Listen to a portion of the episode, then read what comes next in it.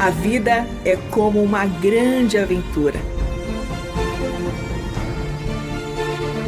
A Bíblia é nossa companheira e o Eterno nossa fonte de sentido nessa jornada. Por isso, convidamos você para entrar nas páginas do livro que conta a história do Deus que entrou em nossas histórias. A partir de agora, você está diante do Espelho na Janela. A narrativa a seguir é baseada em personagens e histórias bíblicas, acrescidas de elementos ficcionais.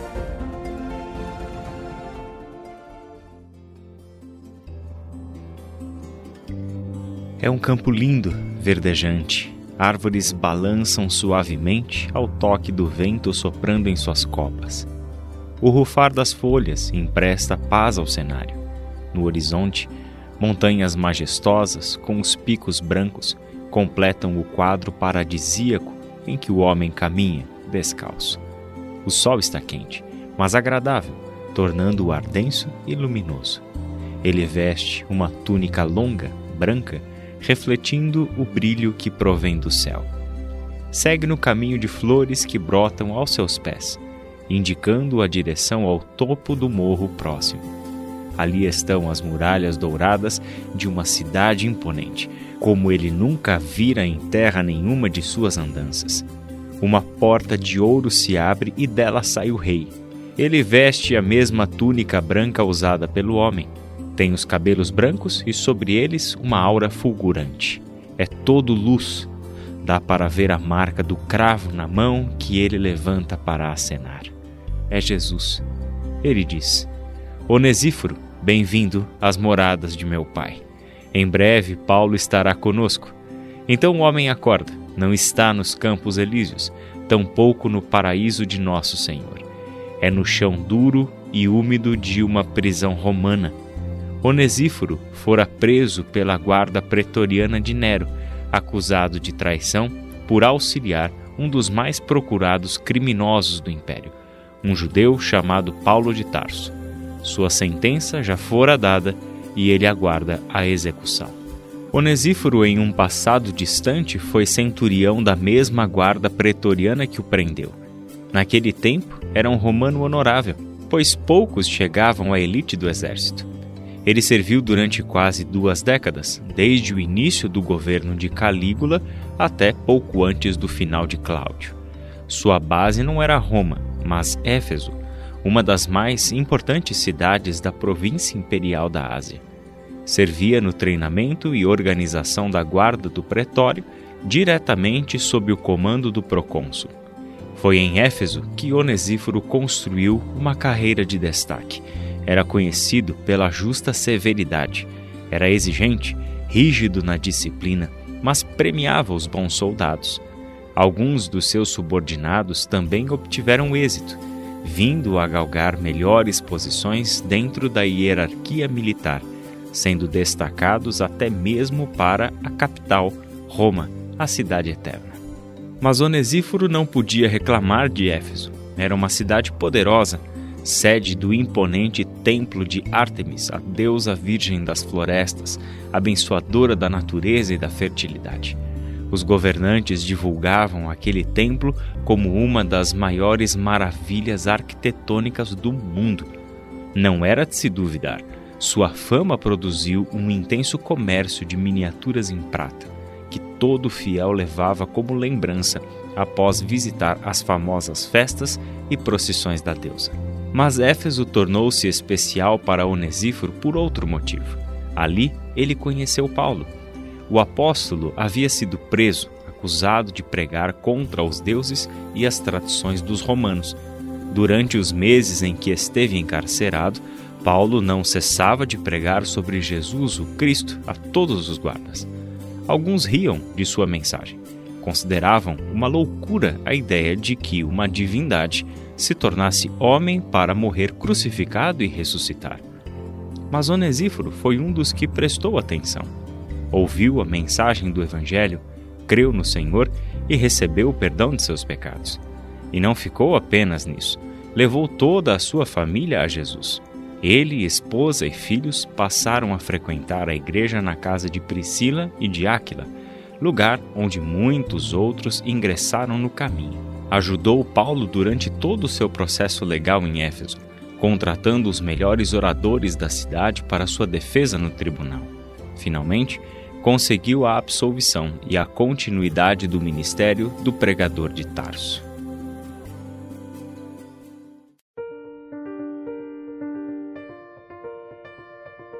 Mas sua conversão não foi simples, tampouco sem rupturas.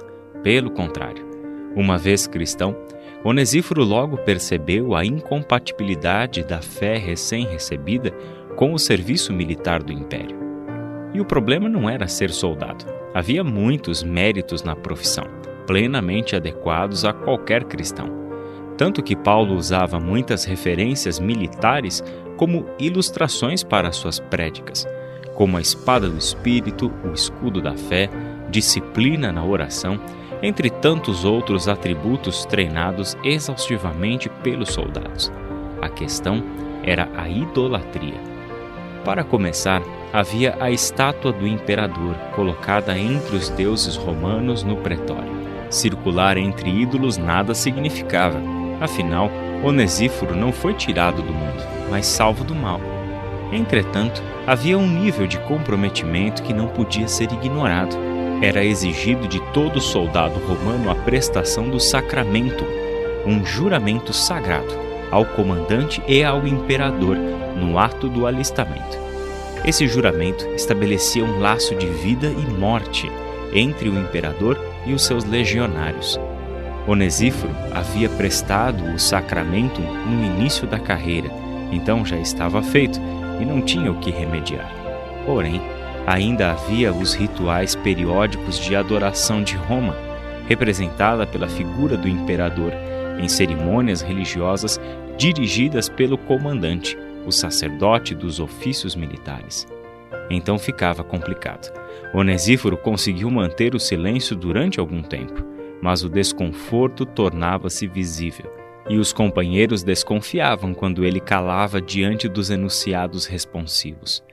O constrangimento tornou-se insustentável quando o mês de setembro se avizinhava e ele teria de se deslocar a Esmirna, onde prestaria adoração ao ídolo e talvez até ao imperador em pessoa, por ocasião do aniversário de Augusto, o salvador de Roma. Como não seria mais possível conciliar a profissão militar com sua fé, abandonou a primeira. Onesíforo pediu baixa do exército romano. Era um caso muito raro, porque não faltavam nem cinco anos para ele se aposentar.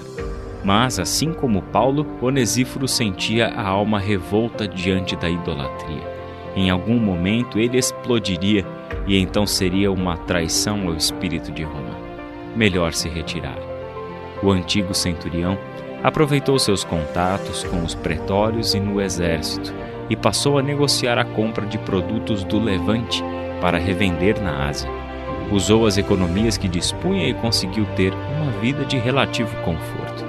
Não se tornou um grande e rico comerciante como os de púrpura, mas tinha ganhos razoáveis com o vidro fenício, papiro e móveis de cedro, produtos de cunho mais popular. Paulo o colocou em contato com Lídia, uma cristã de Filipos muito experiente no comércio mediterrâneo. Ele também lhe deu dicas e contatos preciosos. Desde então, Onesíforo estava engajado na igreja de Éfeso. Depois que Paulo, Priscila e Áquila seguiram para novos campos missionários, ele e os outros cristãos mantiveram o trabalho em pleno crescimento. Mas o desenvolvimento missionário não passaria em brancas nuvens. Onesíforo sentia na pele o confronto que viria a se estabelecer entre a proposta do reino de Deus e as contingências do Império Romano. Dadas as características da religião cívica da Ásia, com profunda veneração ao imperador, mais cedo ou mais tarde viriam graves problemas para os cristãos de sua igreja em Éfeso e congregações.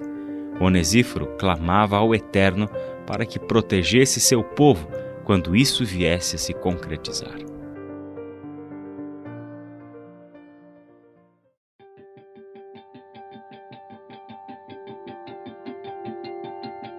Mas não foi em Éfeso que tal confronto apareceu pela primeira vez. Foi em Roma, depois do décimo ano de Nero. A cidade queimou durante seis dias e sete noites, no maior incêndio da história romana. Os senadores da oposição a Nero começavam a acusá-lo de ter provocado a tragédia, uma vez que ele tentava aprovar um novo plano de urbanismo, para o qual precisaria remover a população dos bairros mais pobres. Nunca se soube se alguém provocou o incêndio. O fato é que o imperador procurou um bode expiatório para jogar a culpa. Escolheu os cristãos.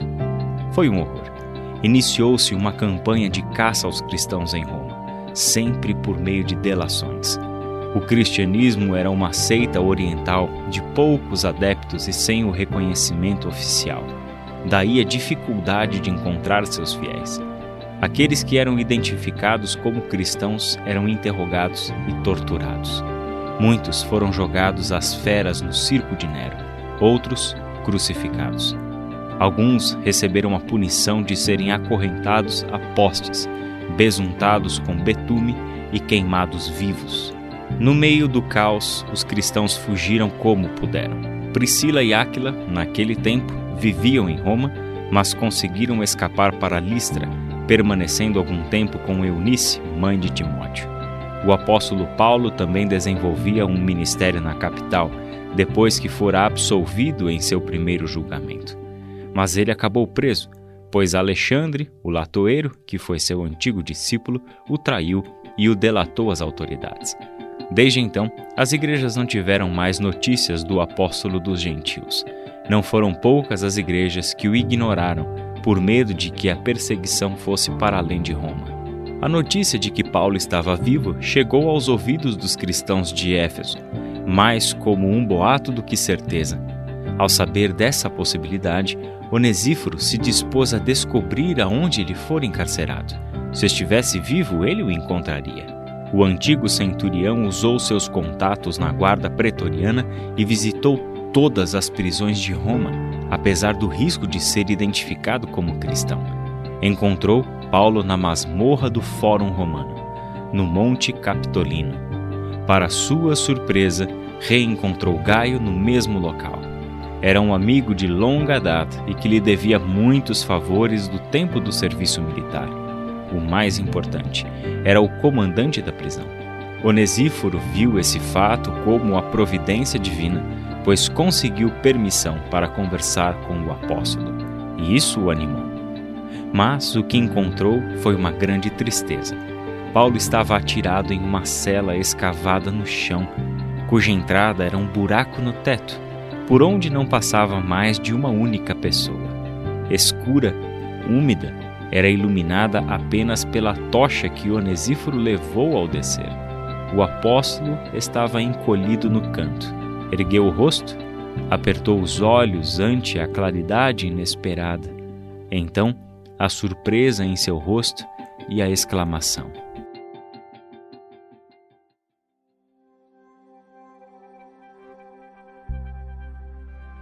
meu bom comandante Onesíforo.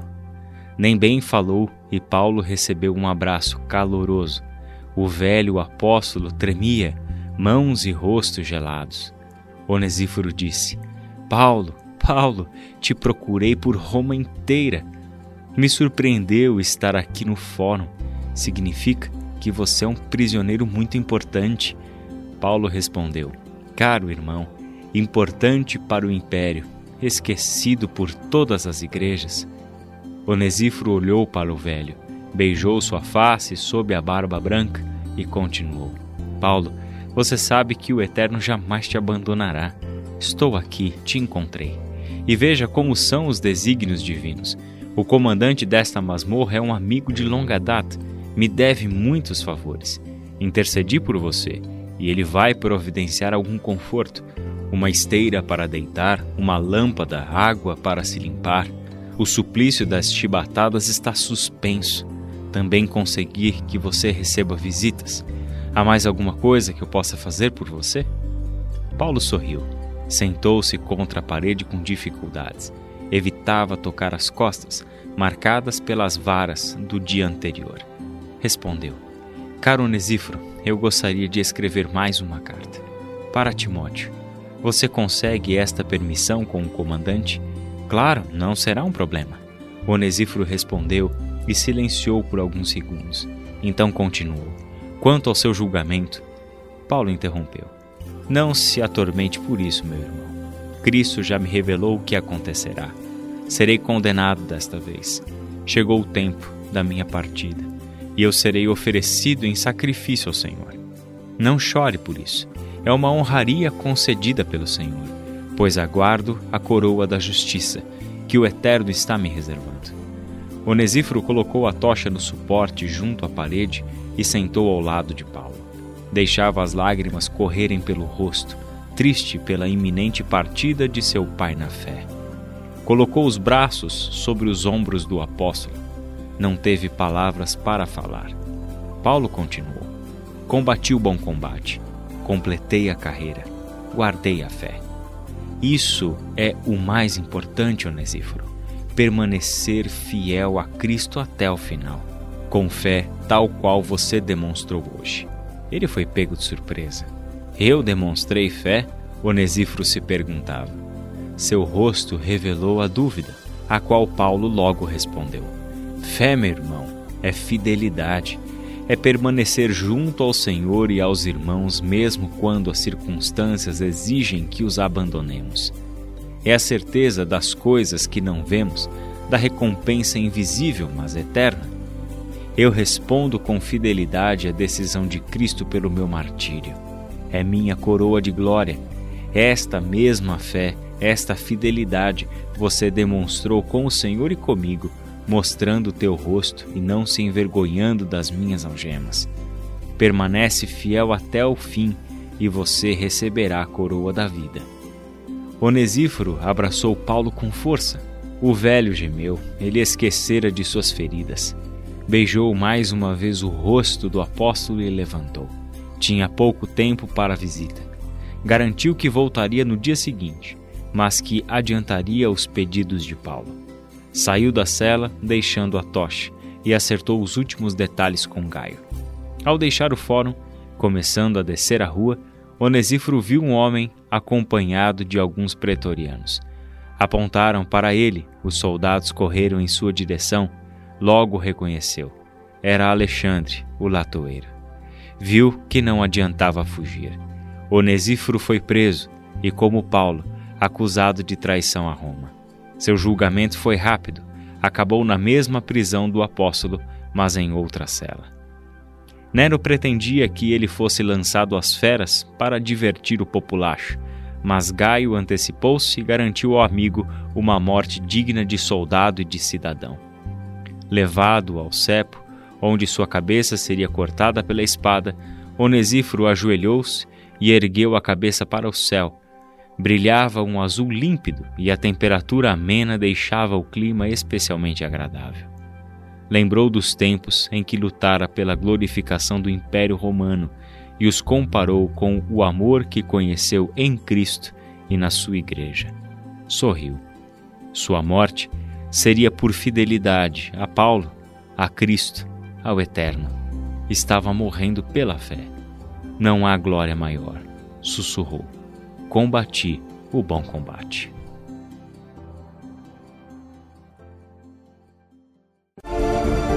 Este foi o Espelho na Janela, escrito por Israel Mazacurati, Renata Borjato e André Daniel Heinck. Realização Transmundial.